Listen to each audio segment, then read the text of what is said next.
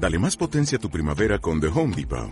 Obtén una potencia similar a la de la gasolina para podar, recortar y soplar con el sistema OnePlus de 18 voltios de Ryobi desde solo 89 dólares. Potencia para podar un tercio de un acre con una carga.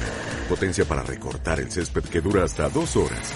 Y fuerza de soplado de 110 millas por hora. Todo con una batería intercambiable. Llévate el sistema inalámbrico OnePlus de 18 voltios de Ryobi. Solo en The Home Depot. Haces más. Logras más. Si tienes mucho por compartir y, aún mejor, tienes una causa para comunicarte y hacer este mundo un poco más feliz, no dejes que la falta de inspiración arruine tus planes. En este episodio voy a darte hasta 50 ideas con las que llevar tu plan de contenidos a otro nivel. Y si no me crees, solo te pido que te quedes conmigo 5 minutos para demostrártelo. Comunícate con Teresa Alba. El espacio dedicado a influencers, marcas, creadores de contenido comprometidos con el cambio social. Porque no se trata de decirlo más alto, sino más claro. Te invito a que me acompañes episodio a episodio y juntos hacer de este mundo un lugar mejor.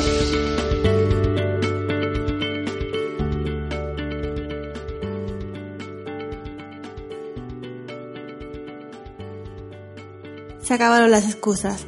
Si eres de los que abandonan una estrategia de comunicación por falta de ideas, en este episodio no te van a faltar. Como bien habrás oído en la intro, mi nombre es Teresa Alba y por si no me conocías, decirte que dentro de mis áreas de conocimiento, el marketing de contenidos es una de mis favoritas, ya que gracias a él podemos no solo vender, sino también educar, concienciar y transformar el mundo que nos rodea. ¿Es alguno de estos tu objetivo? Si es así, coge el lápiz y papel para tomar nota y guarda este episodio en tus favoritos para asegurar que no te dejas nada. Para hacer esta tarea más fácil, he dividido esta lista de 50 ideas de contenido en 5 grupos, según el canal de difusión, según el formato representativo, según si vamos a aplicarlos en formación, según la fuente a través de la cual nos inspiramos o según el proceso que llevamos a cabo para su creación. También nombraré algunas herramientas, algunas muy conocidas, pero otras quizás no tanto. Por ello, te dejaré el enlace en la descripción del episodio. Y dicho todo esto, ¿lo tienes todo listo? Pues cojo aire porque empezamos. Grupo 1.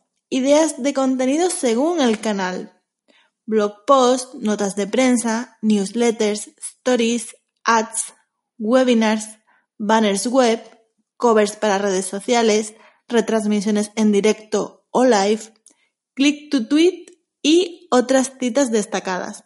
Grupo 2. Ideas de contenido según el formato. Artículos, fotografías, ilustraciones, vectores, podcasts, vídeos, GIFs animados, emojis, infografías, tablas y otro tipo de gráficos. Grupo 3. Ideas de contenido según su uso formativo.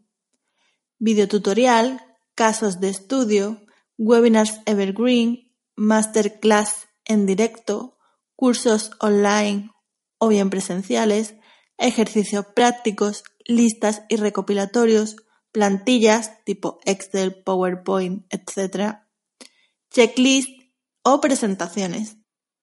Grupo 4. Ideas de contenido según la fuente de inspiración.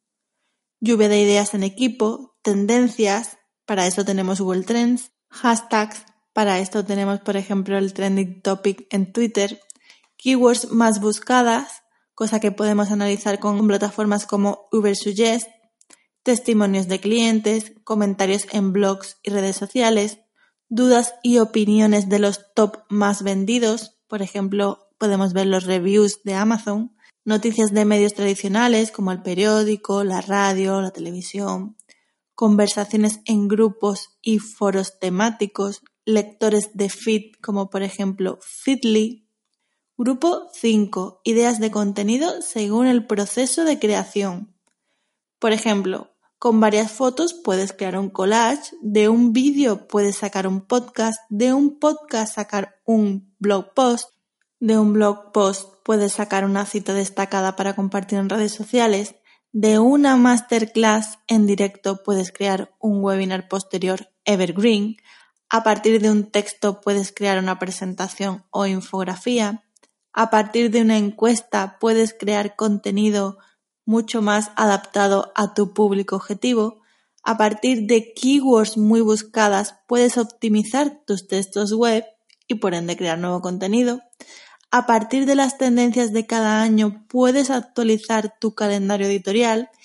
Y por último, pero no menos importante, a partir de una buena causa puedes crear contenido para contribuir y concienciar. Por supuesto, no podía cerrar este episodio sin recordarte que si eres influencer, creas y difundes contenido o tienes una marca con mucha visibilidad, el poder de tus contenidos irá más allá del mero beneficio económico.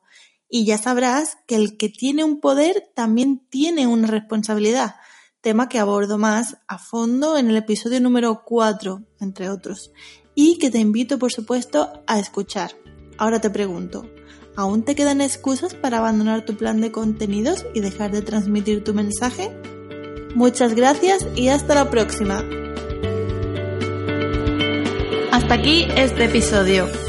Pero recuerda, son los pequeños cambios los que mueven el mundo. Así que comparte siempre de manera ética y responsable. Si te gusta lo que escuchas, Puedes seguirme en otros canales y conocer más sobre mí en la cajita de descripción.